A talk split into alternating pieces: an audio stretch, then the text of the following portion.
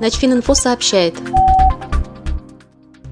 Российские истребители ПВО за последние 10 дней увеличили количество вылетов с авиабазы Бельбек в связи с активизацией полетов беспилотников НАТО у воздушных границ Крыма. Об этом сообщил источник в силовых структурах Крыма. Он уточнил, что дежурная смена перехватчиков Су-30СМ и Су-27СМ постоянно находится в полной готовности, а пилоты заступают на дежурство в компенсирующих скафандрах. Беспилотники НАТО управляются операторами из стран Средиземноморья и ведут воздушную и радиолокационную разведку вблизи воздушных границ полуострова. Используются в основном Посейдон и Global Hawk. Как только управляемые дроны подлетают к нашему воздушному пространству, сразу же поднимается дежурное звено истребителей-перехватчиков, которое подлетает к беспилотнику, делает несколько маневров, а затем переворачивается, демонстрируя установленные на подвесках ракеты и готовность к применению огня, после чего беспилотник тут же разворачивается и летит в противоположную сторону.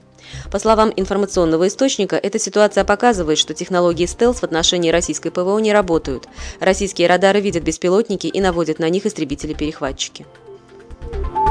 Начфининфо – информационный портал для военнослужащих.